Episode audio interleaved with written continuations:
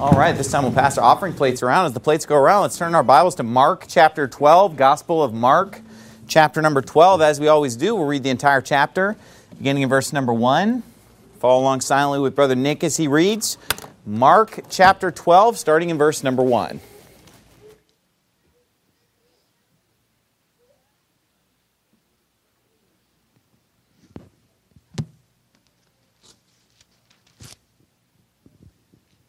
Mark chapter 12.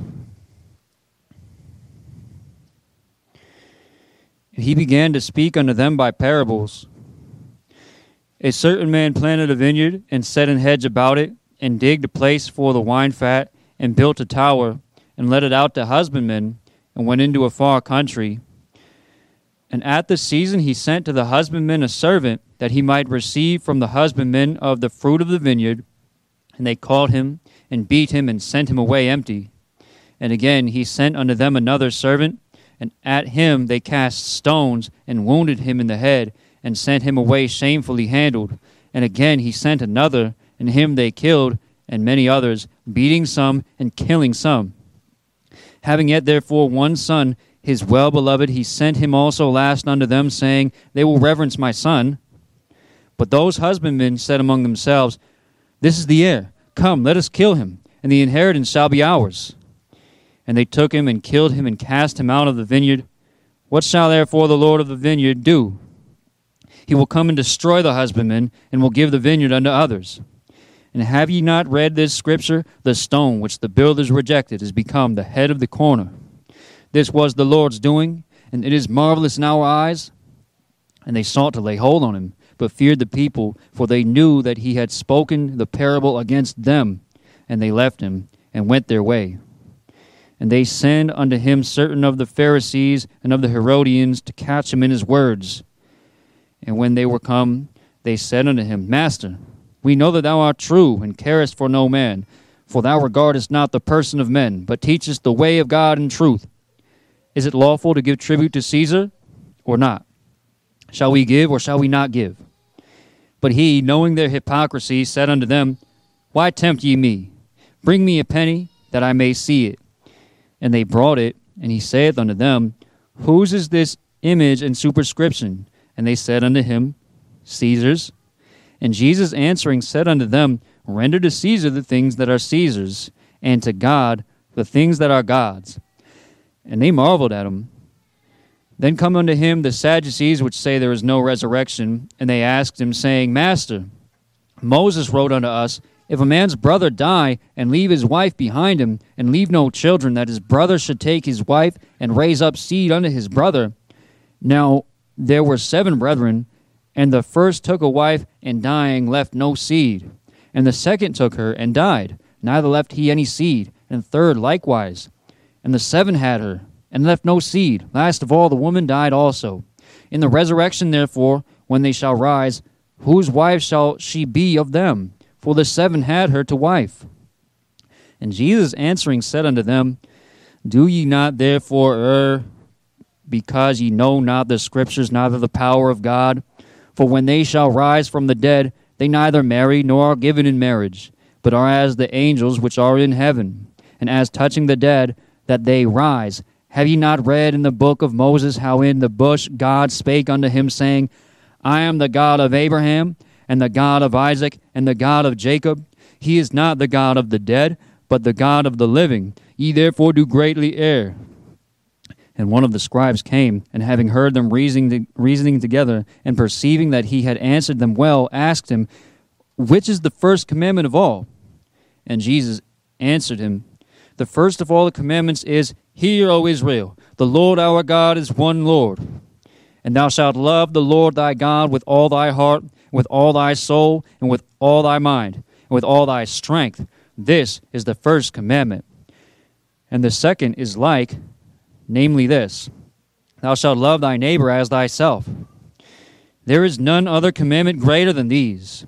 And the scribe said unto him, Well, master, thou hast said the truth, for there is one God and there is none other but He, and to love Him with all the heart, and with all the understanding, and with all the soul, and with all the strength, and to love his neighbor as himself is more than all whole burnt offerings and sacrifices. And when Jesus saw that he answered discreetly, he said unto him, Thou art not far from the kingdom of God. And no man after that durst ask him any question.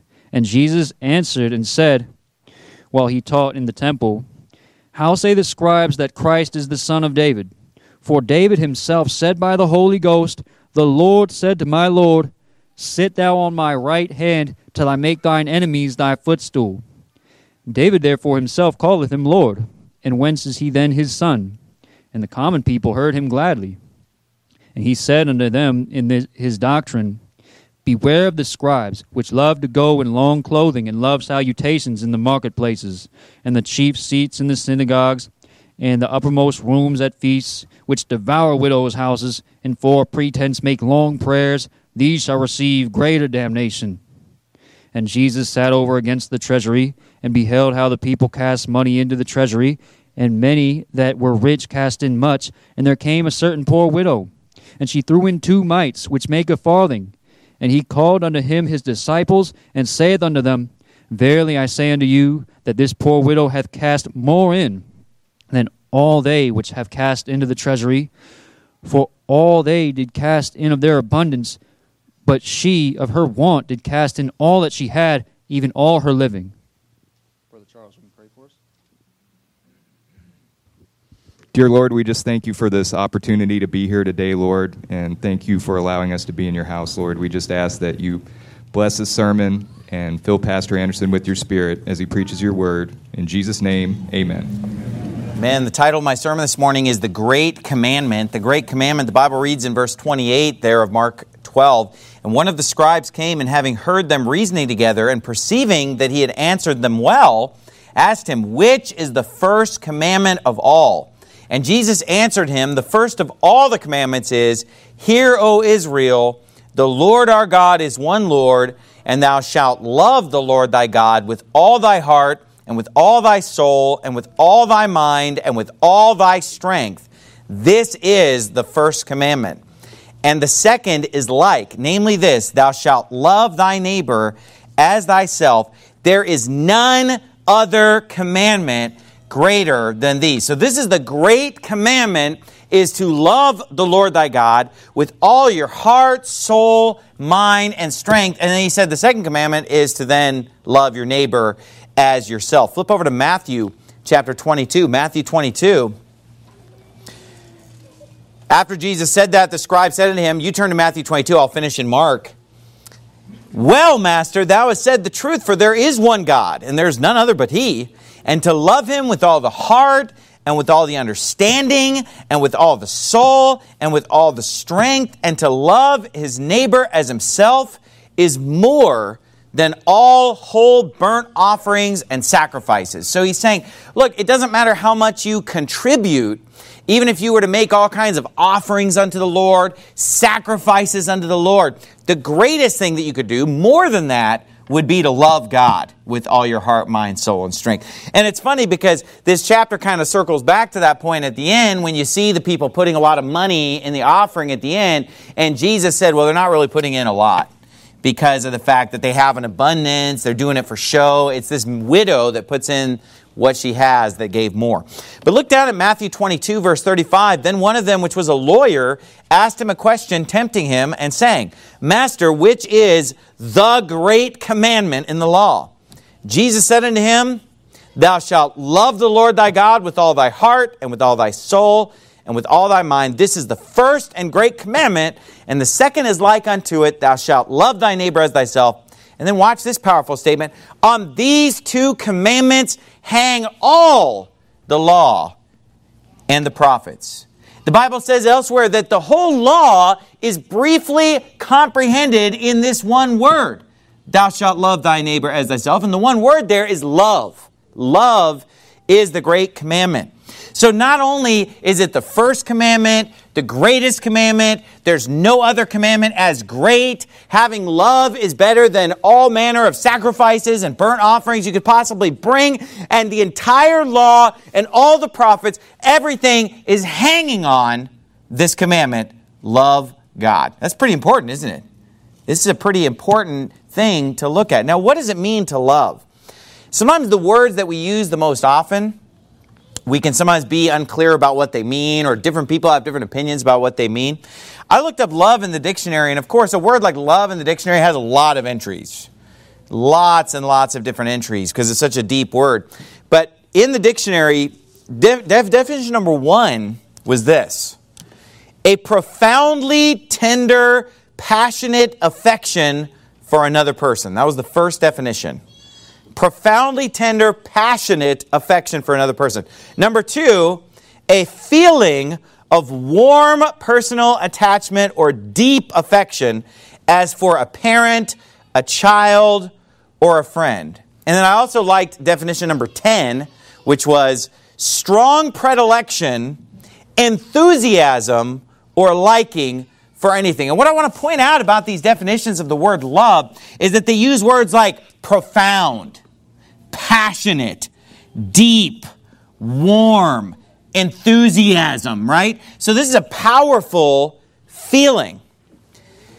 And then, if you would, flip over in your Bibles to Song of Solomon, chapter 8. Song of Solomon in the Old Testament, Psalms, Proverbs, Ecclesiastes, Song of Solomon. It's right before the book of Isaiah. If you find the book of Isaiah, it's just right before that. Song of Solomon, chapter 8. So, love is a feeling. That's obvious because we have experienced love, unless you're just a complete psychopath or something, you know, we've all experienced love in our lives, and we know love to be a powerful feeling. We know love to be a powerful emotion, don't we? And the Bible talks about love as a powerful feeling or a powerful emotion, just like the dictionary described. Look at Song of Solomon, chapter 8, verse 6, for example. It says, Set me as a seal upon thine heart, as a seal upon thine arm for love is strong as death. Jealousy is cruel as the grave. The coals thereof are coals of fire, which hath a most vehement flame. Many waters cannot quench love, neither can the floods drown it. If a man would give all the substance of his house for love, it would be utterly contemned. So we see the description of these powerful feelings of love. Song of Solomon is talking about the love between a husband and wife, but obviously love is love whether it's between us and the Lord or whether it's with a spouse, our brothers and sisters in Christ, loving our neighbor as ourselves. Obviously the love of God transfers to loving our neighbor, the second commandment. But it talks about the powerful feeling of love and, and it gives all this poetic language. But look at that last statement. I want to focus on this last statement where it says, If a man would give all the substance of his house for love, it would utterly be contemned. Now, it doesn't say condemned, it says contemned. Now, this is an, an old word that we don't use anymore, but you're probably familiar with the word contempt, right? What does it mean to have contempt for something?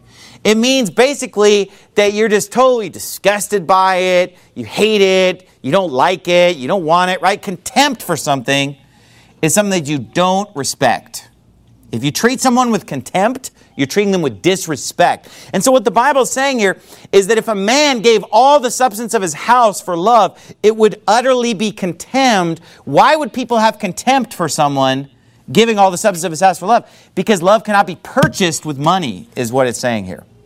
Love cannot be purchased, it can't be bought, all right? And this is because love is a gift from God. It has to be given by God. It cannot be purchased. Go to Ephesians chapter 3, if you would. If you go back to the Hebrew in Song of Solomon, it says, Money can't buy me love. No, I'm just kidding. but anyway, go, if you would, to Ephesians chapter 3. Ephesians chapter 3, and while you're turning there, Acts chapter 8, verse 20. But Peter said unto him, Thy money perish with thee, because thou hast thought that the gift of God may be purchased with money. So the gift of God can't be purchased with money. Love comes from God. Love is a gift from God.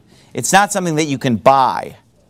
Look at Ephesians chapter 3 verse 14. For this cause I bow my knees unto the Father of our Lord Jesus Christ, of whom the whole family in heaven and earth is named, that he would grant you, according to the riches of his glory, to be strengthened with might by his Spirit in the inner man, that Christ may dwell in your hearts by faith, that ye being rooted and grounded in love, may be able to comprehend with all saints what is the breadth and length and depth and height, and to know the love of Christ, which passeth knowledge, that ye might be filled with all the fullness of God. So here the Apostle Paul is talking about knowing the love of Christ, being filled with all the fullness of God, knowing that height and breadth and width and length, being rooted and grounded in love, the Bible's talking about. Now, notice that it says in verse 19 that the love of Christ passeth knowledge. Now, love passes knowledge. This is why it's hard to define love. This is why it's hard to just, you know, write a dictionary definition. They could write 30 definitions and they're not going to be able to fully quantify this because love, and especially the love of God, the love of Christ, biblical love, passes knowledge. So go if you would to 1 Corinthians 13. The first thing I want to say is don't oversimplify love to just being doing the right things. Some people today have oversimplified love to where they just believe that love is just when you do all the right they say you know love is a verb and if you do the right things that's love. And they'll take verses like for example where the bible says for this is the love of god that we keep his commandments and his commandments are not grievous. Or 2 john verse 6 this is love that we walk after his commandments. So they'll basically just get up and say, hey, loving God just means keeping his commandments. Hey, of course, loving God means keeping his commandments, but is that really all it means? Is it really just doing the right things? Well, let me ask you this. If I love my wife, does that just mean that I pay the bills and that I don't cheat on her and that I'm kind to her and that I fix things around the house or something? I mean, is that what it means to love my wife? Or would it be possible to do all those things without loving my wife? Would it be possible for her to cook me all the meals and say all the right things and do all the right things without actually having love? Actually, that is quite possible. That's what we need to understand and not just oversimplify love. Well, Love, that's just keeping God's commandments. Shut up and keep the commandments, and that's all we have to say about love. Preach on love. This is love. Keep his commandments. That's, look, that's part of it. That's an aspect of it. We're going to get to that a little later in the sermon. But remember, love is a passionate feeling. Love is an emotion of actually caring. The Bible over and over again talks about the bowels of Christ Jesus, talks about the heart. It talks about a powerful, fervent, burning feeling. Now, obviously, there are people out there who have turned the whole religion of Christianity into feelings and discarded the Word of God, discarded doctrine, and that's your charismaniac movement that takes it too far. But let me tell you something, we don't want to go too far in the other direction and just strip Christianity of all love and feeling and heart and just turn it into all brain and no heart. Because the Bible talks about love, amen? Now, look what the Bible says. I'm going to prove to you from the Bible that it is possible to do all the right things without having love. It's possible as a husband, as a wife, as a child, as a parent, as a church member, as a friend. Look what the Bible says in 1 Corinthians chapter 13 verse 1. Though I speak with the tongues of men and of angels and have not charity, which charity in the Bible is synonymous with love, I am become as sounding brass or a tinkling cymbal, and though I have the gift of prophecy and understand all mysteries and all knowledge, and though I have all faith so that I could remove mountains and have not charity, I am nothing. And though I bestow all my goods to feed the poor, and though I give my body to be burned and have not charity, it profiteth me nothing. Let me ask you something. Is it possible to give all of your money to charity without having charity? Is it possible to give everything to the poor and not have love? Absolutely, because otherwise the Bible wouldn't waste our time describing something that doesn't exist. He says, Look, I could give my body to be burned. I could sacrifice my life. I can give all manner of sacrifices and burnt offerings of animal sacrifices. I can obey the commandments. I can do the right things. I can go through the motions. That does not guarantee that I have love because Paul says, Hey, I could preach. I could do all these works. But if I don't have love, I'm nothing. Then it shows that you could do those things without actually having love.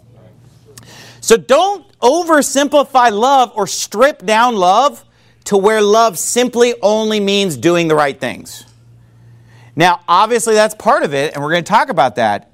But don't just say that that's all it is. It's not a feeling. It's just you, you do what needs to be done. That's love. You know. No, actually, there's more to it than that. All right, now let's keep reading in 1 Corinthians 13.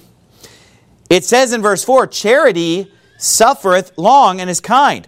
Charity envieth not. Charity vaunteth not itself, is not puffed up. Now let me ask you something. Does love do the right things? So get this. It's it, it only it's a one-way street here. This is not a two-way valve, okay? Does love do all the right things? Yeah. But does doing all the right things mean you have love? No. Do you see how that's the difference? Okay. So here's the thing. If I love God, I'm going to keep his commandments. But just because I keep commandments, that doesn't mean that I love God. Does everybody see how this is a one way valve? Okay. So, yes, charity in verse 5 does not behave itself unseemly. But just because you don't behave unseemly doesn't mean you have charity. This is a one way thing. Seeketh not her own, is not easily provoked, thinketh no evil, rejoiceth not in iniquity, but rejoiceth in the truth, beareth all things, believeth all things, hopeth all things, endureth all things. So love does all the right things, but doing all the right things isn't necessarily love. So this is all kind of introduction. I'm going to give into I'm going to get into the, the ways that we can actually develop love in our hearts. Because look, if this is a big commandment, right? The big commandment, love God, love your neighbor, if that's going to fix everything, if the whole law and prophets all hangs on that, then we need to figure out, hey, how do I get more love in my heart? Because that's what's going to help me to succeed as a Christian and do the right things by having love in my heart. So I'm going to get to that. Flip over, if you would, to 1 John chapter 4.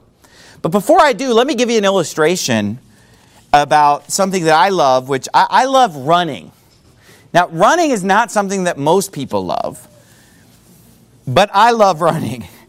Now, here's the thing about running, okay? Stop and think about this, okay? If I said, oh man, I love running, but I never run, would you believe me? You'd be like, what, you talk so much about loving running, I don't see you running. That would be ridiculous. So that's kind of like, oh, you say you love God, why don't you keep his commandments? But here's the thing would it be possible to do a lot of running without loving it? Yeah. Who's done a lot of running, but you didn't love it? See what I mean? So, so you see how it's a one way thing. You could go through the motions, you can do the right things without actually having love in your heart. I was reading a book about running one time, and this is what the author said in the book that I was reading. He said, It wasn't so much that I loved running, it's that I wanted to love running. He said, I wanted to become a person who loves running. And here's what I would say to you this morning you need to want to become a person who loves God. And guess what? That author, he didn't love running, but he said, I wanted to love running. And you know what he ended up doing? He ended up loving running. He became what's known as a born again runner, all right? And, you know, it's funny, it's kind of funny to say that, you know, uh, because there are some people out there who are born again, where running has become like a religion to them, and they literally call themselves a born again runner, okay? Which I'm a born again runner, but I'm not a born again runner, all right? So, anyway, the point is, though, here's the thing. You know what? I used to not love running, I used to hate running. Until I was 29 years old, I had never run more than a mile and a half in my life. And when I ran a mile and a half, I hated every minute of it. Okay? But around the time I was 29, 30 years old, you know what? I started running not because I loved it, but because I wanted to love it. And not only just because I wanted to love it, I was just going through the motions. And I remember I had that one breakthrough run, that born again experience. No, I'm just kidding. But anyway, I had that one breakthrough run where I remember going on a run and just enjoying it and just loving it and just thinking to myself, this is what I want to be doing right now. This feels good. This is great. I'm enjoying this. And, you know, most of you never will experience that. But anyway, but the point is, you can do something because you know it's good for you, or maybe the gym teacher's making you do it, or the military's making you do it, or you know, hey, I got to do this for my health. And then there are other people who actually love running. Well, here's the thing it's the same thing with God. You know, some people are dragging themselves to church. Some people are dragging themselves through Bible reading. They're dragging themselves through prayer. They're dragging themselves through soul winning. But you know what? If you actually love God, you can actually live to go to church and live to read your Bible and just look forward to these things. Folks, I guarantee you that there are people in this room right now, this is where they want to be right now. They want to be in church. And when they wake up in the morning, they reach for their Bible because they want to reach for their Bible. Not because they'd rather, you know, grab the remote control and watch some brain dead morning show or something. And morning shows are the most brain dead programming on the planet. I don't even know if that's even a thing anymore with the internet. Do people still watch these brain dead, stupid morning shows or listen to them on the radio? Blah, blah, blah, blah, blah, blah. And you start your day with that? Folks, I'm telling you, reading the Bible is the best part of waking up, not Folgers in your cup, all right? I'm telling you, when you wake up in the morning and you want to read the Bible and you're looking forward to church. Look, some people save up their money and their vacation is a missions trip. They save up their money and their vacation is to go visit some church and listen to preaching and go soul winning and have fellowship. Why? Because it's love that's motivating. It's just like you might not be able to understand how someone could just crave to go running. Oh, what you're just like, I never want to go running again. Other people, man, they can't wait to get out there and run. Do you see how this works? If you love it, here's a famous quote choose a job you love and you'll never work a day in your life. Right? Because some people love their job. And so they're not like, oh, well, you know, it's Friday. At least this week's almost over. Some people, they just want to get through the weekend so they can get back to their job on Monday morning because they love their job so much.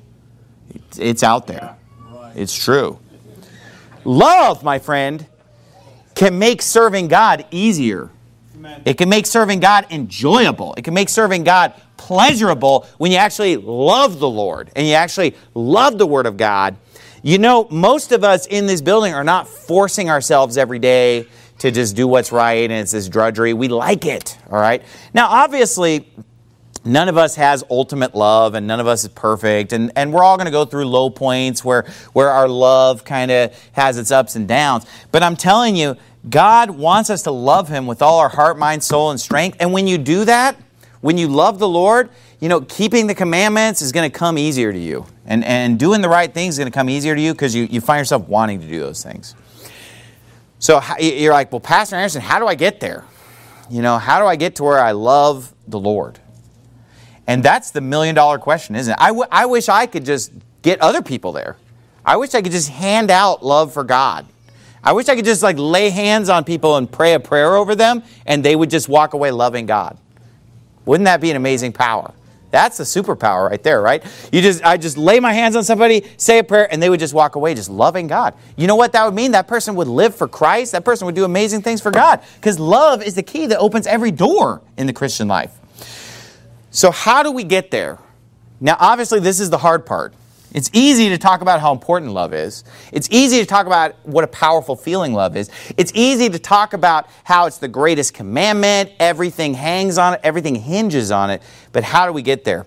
Well, let me try to at least scratch the surface of this or try to at least point you in the right direction of how you can love the Lord. Number one, this is kind of obvious. I'm going to start with that, which is kind of obvious. But number one, you've got to be saved. You've got to get saved. Look at 1 John chapter 4 verse 7.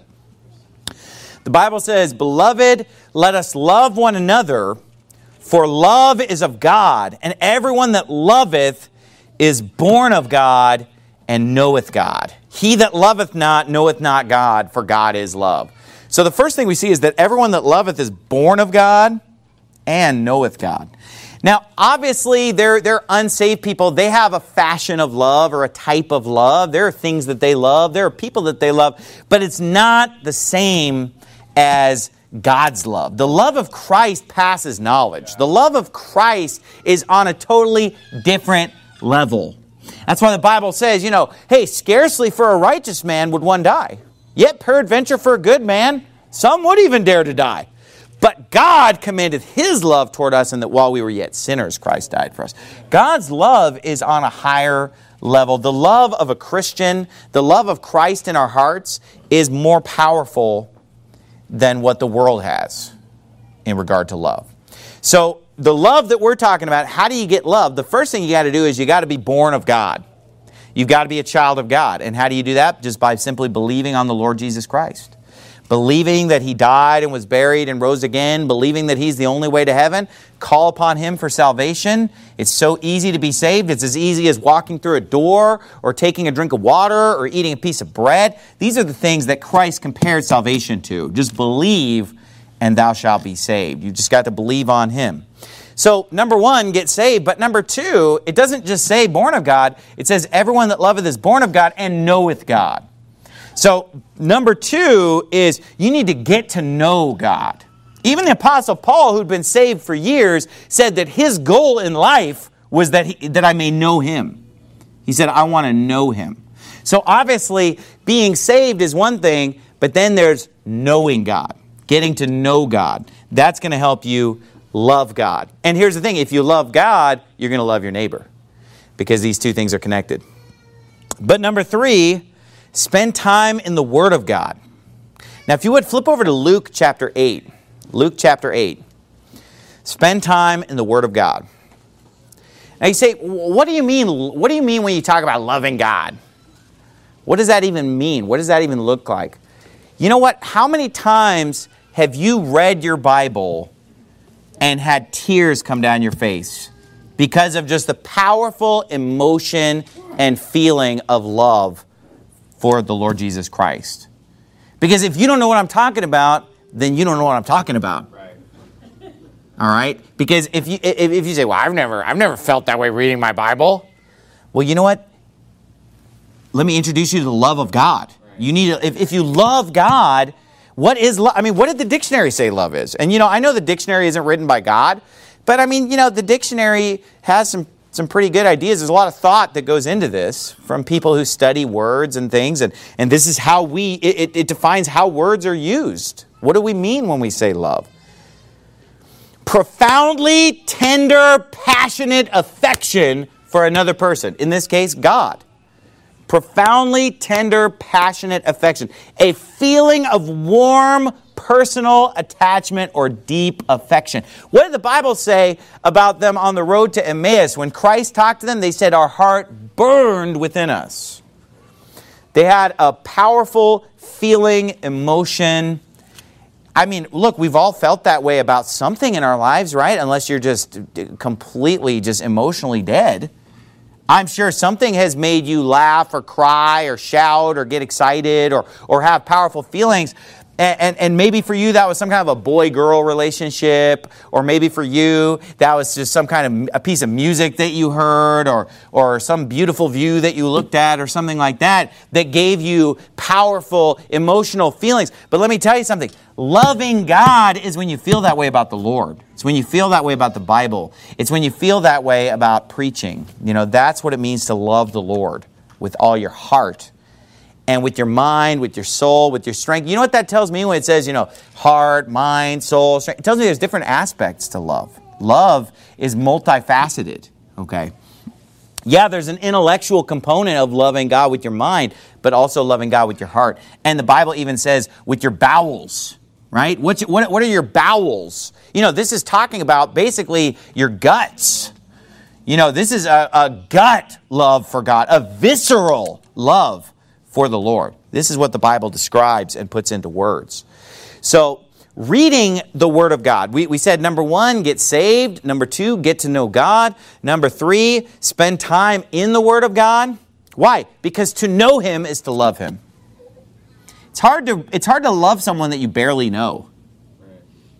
You know, the people that you love the most, if I were to ask you, you know, list for me the five people on this earth that you love the most, or the 20 people on this earth that you love the most. They're probably not going to be somebody that you just met last week, or somebody, I hung out with this person one time. They're not going to make the list, are they? It's going to be people that you know better. So if you want to love God, you got to know God. You say, well, I don't, I don't feel that way about God. I don't get excited about God. What, what did the other dictionary definition say? Enthusiasm. I don't feel enthusiasm. Well, you know what? Maybe spend a little more time getting to know God. Because everyone that loveth is born of God and knoweth God, right? Getting to know God. So get saved, get to know God, spend time in the Word of God. But let me say this though just reading the Bible is not enough to ensure that you're going to end up loving God. Because I guarantee you there are a lot of people who spend a lot of hours reading the Bible and they don't love God. Because we talked about it, right? Just like there's people who go out running and they don't love running. They're just going through the motions. But look at Luke chapter 8, verse 15. The Bible reads, But that on the good ground are they which in an honest and good heart, having heard the word, keep it and bring forth fruit with patience. Now look, these people didn't just hear the word of God, they didn't just receive God's word, but they did it in a good and honest heart. So here's the thing we want to make sure that the ground of our heart is good soil so that when God's word comes in, it finds a good environment to develop and not a hostile environment. Now, these things are hard to explain, but I'm doing my best this morning to explain these concepts because I think this is so important. And like I said, I wish I could just push a button and everyone would love God. I wish I could just touch you and you would just love God. I could be like a like a, a, a Benny Hinn up here. Just everybody just lines up and I'm just like bam, bam, and everybody just love you, love God. You're gonna love Him, and everybody's like, wow, I love God so much. You know, I, I wish if only it were that easy. You know, all I can do is is try to preach to you what the Bible says here of how you can get to this. And, and here's the thing: I'm there. I've been there for years. I've loved God for years. I, as a child, I loved God. As a child, my heart burned within me as I read the scriptures. Look, I want to get other people there so that they love God. I love God. Now, I could love Him more. I need to love Him more. We all should love Him more. But I want to get this across to you. How can you love God? Well, one, one of the ways I was thinking about this is, is what's the opposite? Sometimes when you're trying to define something, it's good to look at the opposite, right? So I was thinking about this. What's the opposite of having an honest and good heart? So you, you know, you look down at your Bible there, and it talks about some people when they hear the Word of God, they have an honest and good heart. And then, and then the Word of God produces all this fruit because they had what? An honest and good heart. What's the opposite of an honest and good heart when we're reading the Bible? It's having a hard heart. And the Bible talks about people hardening their heart or people's hearts being hardened. Wouldn't that be the opposite? So that when that seed of God's word is thrown, it basically, it's like an Arizona desert, hard as a rock earth, and it just kind of bounces off. And then what happens? The fowls come and devour it up. The birds come and eat that seed, and it doesn't produce anything. And, and here's the thing you know, you read your Bible, you say, Well, I read my Bible and I didn't feel anything. I read my Bible and I didn't get anything out of it. I don't even know why I'm reading my Bible. In fact, I'm not even going to bother reading my Bible because there's no point. And let me tell you something there are people who feel that way. I'll bet you there are people in this auditorium right now that feel like, well, I just don't read my Bible that much anymore because I just don't really get anything out of it, or I just don't really feel anything, or I've kind of heard all this before. I already read it 10 times. Hey, I don't care if you've read it 10,000 times. God's Word always has something new for you. I've read the Bible a lot. You know, training be a pastor, being a pastor, this is my job. This is what I do. I eat, breathe, and sleep the Bible, and I'm constantly learning new things, and I always am getting something out of it when I'm reading my Bible. But you just say, well, I just read it and I read it and I'm not getting anything, not getting, you know what? That doesn't say anything about the Word of God. It says something about your heart needs to soften up a little bit. Yeah. That's what that means. It's not the Word of God that has lost its power. God's word is quick and powerful and sharper than any two edged sword. But you know what? Even a two edged sword can only penetrate through certain materials. I don't care what the Ginsu commercial said. You know, you're not going to bring a two edged sword plumbing and start cutting copper pipes with it. That only works on TV after 1 a.m. Okay? You cut in a copper pipe and then you cut a tomato. Hey, in real life, a two edged sword, it's sharp. It'll divide the joints and marrow, but you know what? It could start swinging it at a rock. Take a two-edged sword and stab a rock. Swing it at a rock. Swing it at steel, and you know what's going to happen? It's just going to bounce right off. And and you know what? That's what's going on sometimes when people read the Bible. That's how some punk can just sit in church and just hear preaching after preaching. Other people are just eating it up and they're growing and they're learning and they're loving it. They're like, wow, I'm so thankful for this church. I'm getting so much out. Man, thanks. Thank God we have the King James Bible. And then somebody else is like, and the Word of God is just like, ching, ching, ching, ching. And, and nothing, you know, it's nothing's getting through. It's not the sword. Well, maybe the sword's not strong enough. Maybe I need that Ginsu, you know?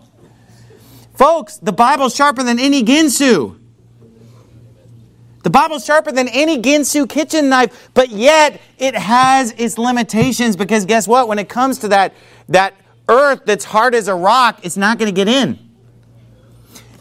You need to have an honest and good heart, is what the Bible says, in order for the Word of God to get through.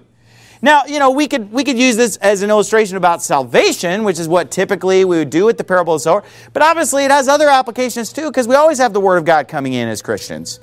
And if we harden, if we dry up, well, then it's not going to get through. So, what's the opposite of an honest and good heart? The opposite of is hardness of heart. And how do we end up getting hardened in our heart? Well, one verse that popped into my mind was this Matthew 24 12, because iniquity shall abound, the love of many shall wax cold. So, when iniquity abounds in our lives, does that increase our love or decrease our love? That's a love killer. All right? That's, a, that's going to dry things up. And so, number one, get saved. You've already done that. You know, 90 some percent of people in here, I hope so. You know, you've already been saved. Number two, get to know God. Number three, spend time in the Word of God. But look, you better make sure if you're going to spend time in the Word of God that you're open. And so, number four, I would say avoid sin. Because avoiding sin is going to help you love God more. Why? Why would avoiding sin make me love God more? Because what's sin doing? Sin's hardening my heart. If I just go through life sinning, sinning, sinning, and I'm just constantly indulging in sin, doing all the wrong things, you think that's making me have a heart that's tender toward God?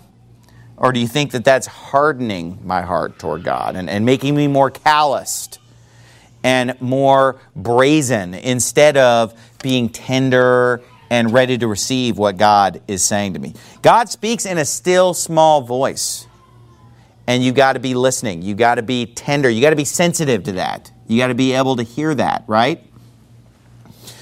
Go through it to Romans chapter 5. Romans chapter number 5. What are we what are we talking about today? We're talking about loving God. It's the most important subject that I could possibly be preaching on at, to Christians because it's the first commandment. It's the great commandment. Everything hangs on this. Basically, let me put it to you this way. If you listen to every sermon that I preach and you understand every doctrine that I teach and you don't get what I'm preaching to you this morning, you know the Bible says something about you. It says you are nothing. Think about that. You're nothing. How would you like to be nothing? That's pretty bad. I mean, I, I'd, hate to, I'd hate to spend a bunch of time going to church, spend a bunch of time reading my Bible, and, and praying, and then I get to heaven, and it's like there's a new name written that no man knoweth, saving he that receiveth it, and it's just like, Mr. Nothing. That's not the name I want. I don't want to be a great big nothing burger. But let me tell you something. The Bible says you can do all this stuff. If you don't love, then you're nothing. And not only that, he says it profits you nothing. So, this is uh, what could be a more key truth to try to grasp than how can we love God? The Bible says in Romans chapter 5, verse 5, it says, And hope maketh not ashamed, because the love of God is shed abroad in our hearts by the Holy Ghost, which is given unto us. So, so my fifth point would be to be filled with the Holy Spirit. Because the fruit of the Spirit is love right? That's one of the fruit of the Spirit love. Shed, what does it mean to shed? Well, think about, we, we might talk about a watershed, or we might think about Jesus shedding his blood on the cross for us, right? So, shedding is basically like pouring. And the Bible says that the love of God is shed abroad in our hearts by the Holy Ghost, which is given unto us. So, the Holy Ghost is basically pouring love into our hearts, right? He's pouring love into us. So the more filled we are with the Spirit, we're going to be filled with love. Now go if you would to Revelation chapter 2. Revelation chapter 2, I would say number one, you know, how, how can I have the love of Christ? How can I have the love of God? Number one, get saved. Number two, get to know God. Number three, spend time in the Word of God. Number four, avoid sin. Number five, be filled with the Spirit. And number six, I would say, is to do good works. Now, here's the thing. As I said earlier, doing good works doesn't mean that you have love, but doing good works can make you more loving if your heart is right. Because what does the Bible say? Revelation chapter 2, verse 1 Unto the angel of the church of Ephesus write, These things saith he that holdeth the seven stars in his right hand, who walketh in the midst of the seven golden candlesticks. I know thy works and thy labor and thy patience, and how thou canst not bear them which are evil, and thou hast tried them which say they are apostles and are not, and hast found them liars. And hast borne and hast patience, and for my name's sake has labored and has not fainted. Look, these people have a lot going for them. Why? Because I mean, they definitely have discernment. They can they know who these bogus apostles are, these people who say they're apostles and they're not. They found them to be liars. These people work, they labor, they have patience. These people have endurance. They're not fainting. But it says in verse 4 Nevertheless, I have somewhat against thee because thou hast left thy first love. Remember, therefore, from whence thou art fallen, and repent and do the first works or else I will come unto thee quickly and will remove thy candlestick out of his place, except thou repent. So, how do you get the first love back? You do the first works. So, doing can produce love in your heart. Doing does not equal loving, but doing helps develop love along with other things. Let me give an example in marriage, for example. Okay? Like I said, you could go through the motions of doing everything that a good spouse should do without actually loving your spouse. Could, could that be possible? You know, you could pay the bills, you could not commit adultery, cook all the meals, do the cleaning, say all the right things, but in your heart, you could have contempt for your spouse. Or, and you know what? It, it breaks my heart when I hear all the time people because as a pastor you know i get these kind of calls. I hear from people all the time about they're, they're you know when people are looking for comfort or help or advice. And you know i get the calls all the time of just my wife left me. I didn't see it coming. I thought everything was great. I thought everything was fine. There was no warning. Even it seemed like she was being extra nice to me for the last week. And then i get home and all her stuff is just cleared out. There's a note on the counter I mean, look, I can't even count how many stories like that I've heard. I've heard it recently, I've heard it years ago, I've heard it all the time. Similar variations on that story. Why? Because you have a wife who's going through all the motions, everything seems fine, she maybe she's even being extra nice or whatever, but in her heart, what's she doing? Plotting, conspiring how she's going to forsake her husband. Or flip that over, husbands that are doing the same thing, right? Husbands that are going to work, saying all the right things, acting like everything's normal, and then all of a sudden it's just like, boom, I'm leaving, I found somebody else. It's just like, what? Because it's possible to go through the motions without actually having love in your heart. I get that. But here's the thing though if you have a right heart, doing the right things can increase your love. Now, think about the first love and the first works, right? If we do the first works, that's how we get the first love back. So think about this in marriage, for example. When you're first dating or when you're first married, you know, you're probably putting a lot more effort into that relationship typically than you are five years later, 10 years later, 15 years later, right? I mean, when you're first dating or you're first married, you know, you're just you're probably just nailing it on all your personal hygiene and appearance, and it's just like, right? You're you're shaving real close, and you're you know just you know you're just keeping your breath just right and, and you're, you're, you're making sure that your clothes look right and everything. You know, because you're putting your best foot forward. And not only that, you're probably doing things like sending all these loving text messages and emails and letters and love notes and flowers and candy and out to dinner. You're pulling out the chair so that she sits in and push it in. You're opening the car door. Am I right? You're giving gifts. You're doing all these things, and then after a while, it's just like, uh. so here's the thing look, obviously, over time, marriage can deteriorate if there's not effort being put in. Marriage is going to tend toward decay, just like everything else in the universe. All right? It's going to tend toward decay. It's not just going to be on autopilot for the next 30 or 40 years. Everything's just going to be great all the time. So here's the thing ask yourself this question. Do some introspection right now and say, Do I love my wife? Do I love my husband? Right? That, isn't that a good question to ask yourself? And here's the thing let's say the love is beginning to grow cold. Then here's what you do. Oh, well, I need to get out of this relationship because I don't want to be in a loveless marriage. That's the, the idiotic advice that the world's going to give you.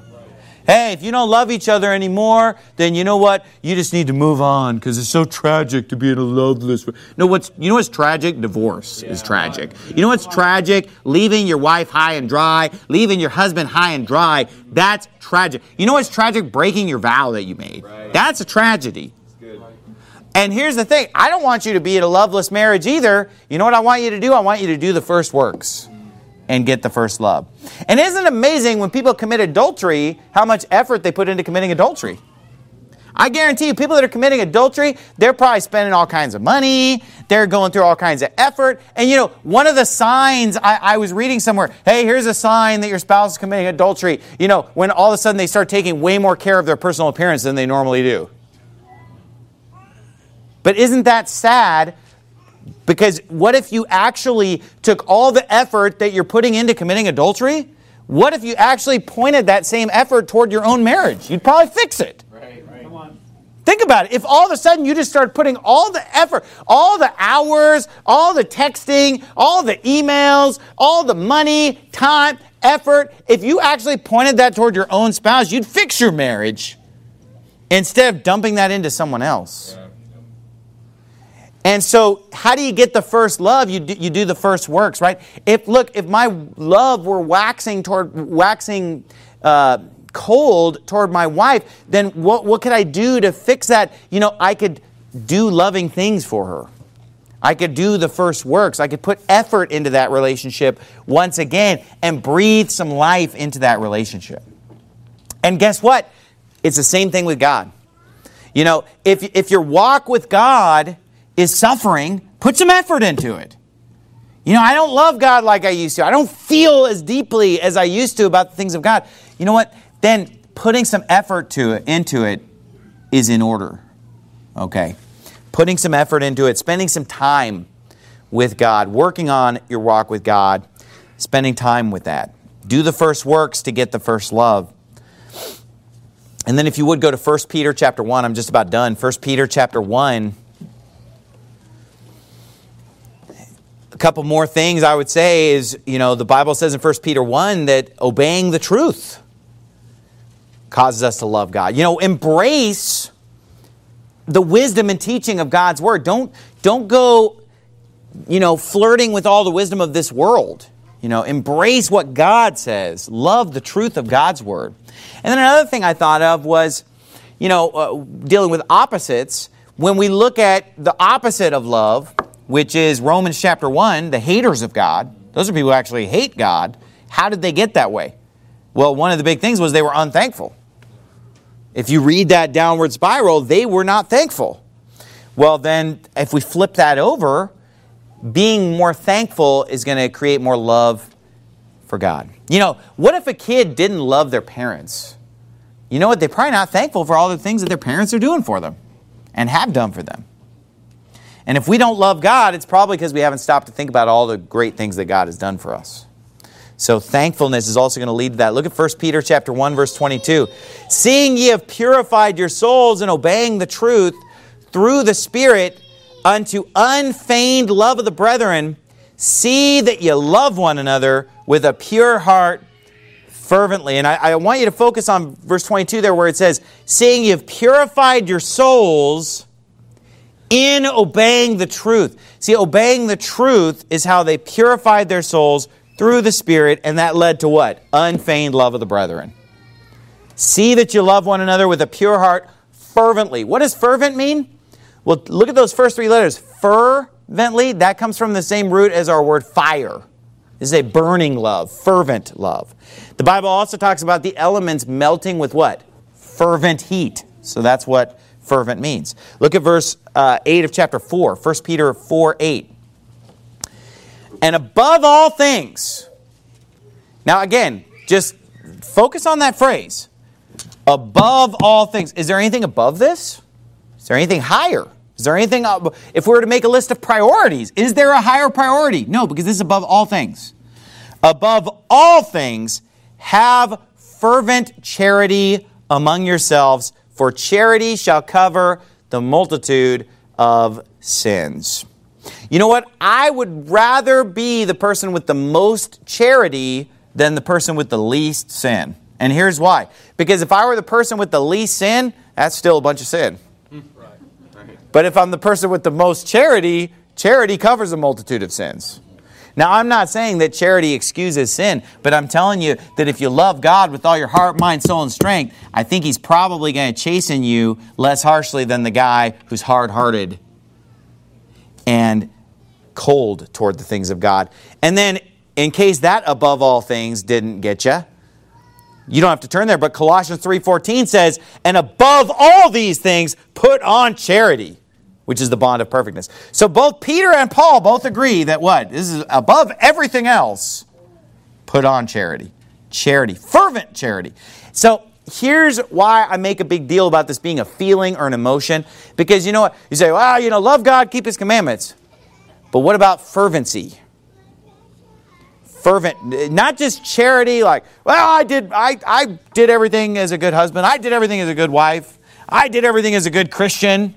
I went to church. I read my Bible. I prayed. Okay, but what about fervent charity? That's a burning. Am I right? I mean, that's a burning. That's a passion. That's emotion. That's feeling. All right? That is enthusiasm. Look, I can't even tell you how many times that I have experienced that mountaintop experience of just reading the Word of God or, or, or hearing some powerful truth preached or, or just spending time communing with God in prayer or reading the Bible. And you know what? You tag that summit spiritually. You tag that summit of passion and emotion and feeling. And look, I'm not a charismatic. I'm not rolling in the aisles here.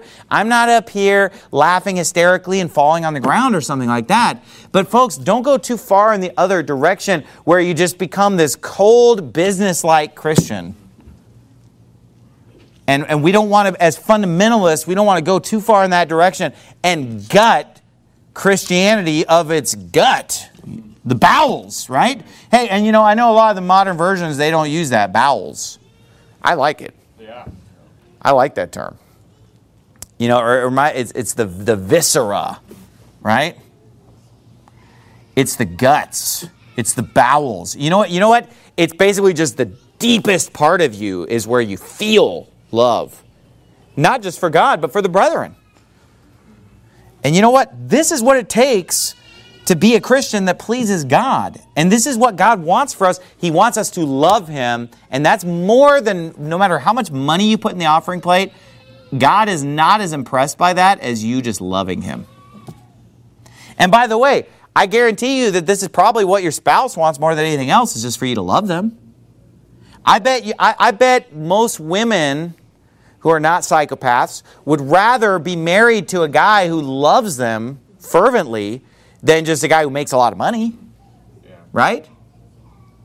And here's the thing you'd rather have a dinner of herbs and love therewith than a stalled ox and hatred therewith. That tells me that your husband would rather have you love him than to just cook him a five star meal.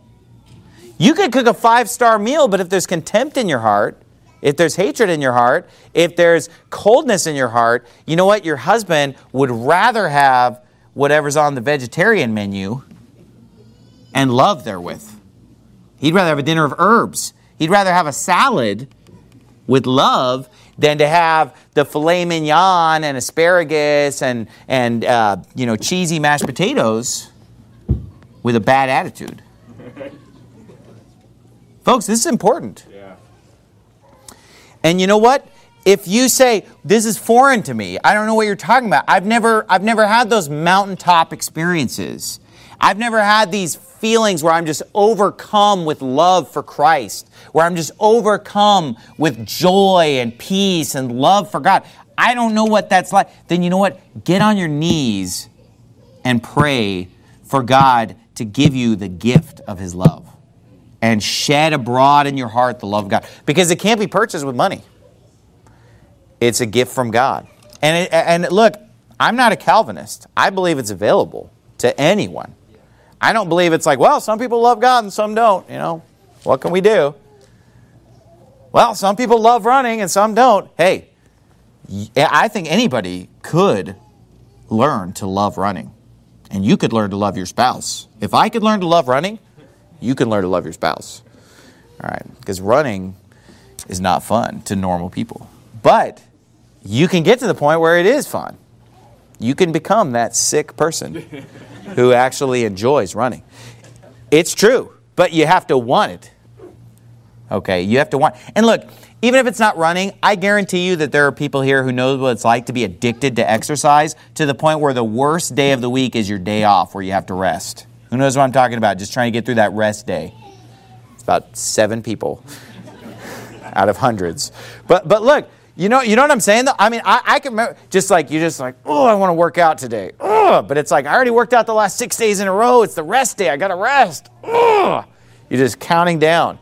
Now, a lot of the other the other 90 some percent of people in this room are like, what? Excuse me?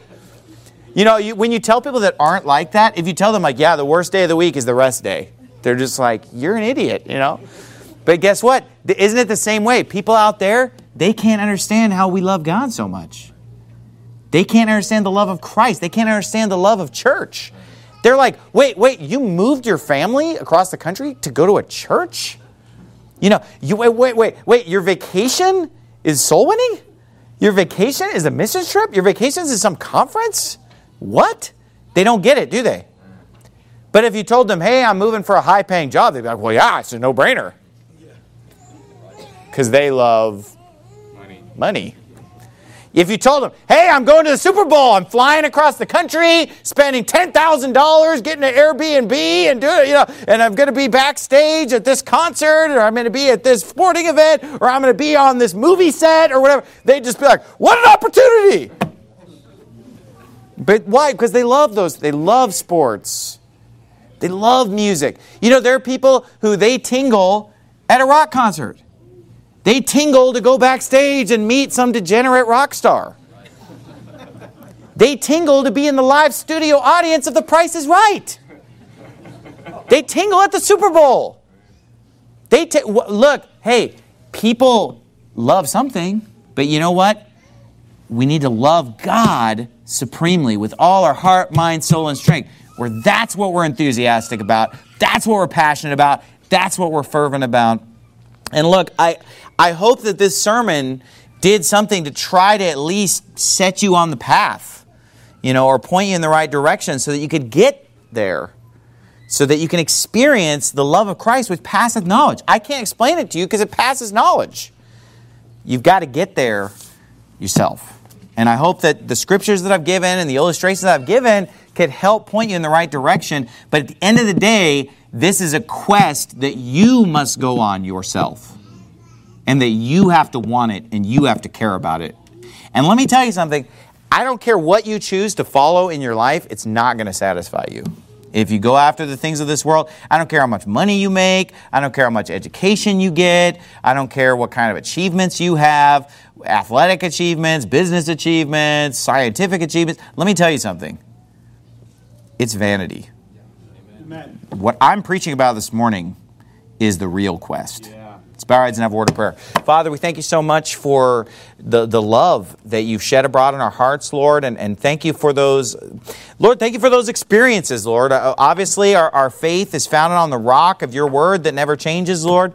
But thank you for the icing on the cake that you've given us, these mountaintop experiences, Lord. And also, we just thank you so much for the fact that that you are so lovable, God, and that, and that it's so easy to love you once we get to know you. And I, and I just pray that those that are here this morning would, would, would somehow understand what I've preached and, and would uh, set out to love you and, and to obey that commandment, that they're commanded to love you Help them to take that commandment seriously and, and, and, and embark on that journey and, and read, read your word and, and, and get sin out of their lives and, and, and go to church, but not to just go through the motions, but to do it with an honest and good heart. And in Jesus' name we pray, amen.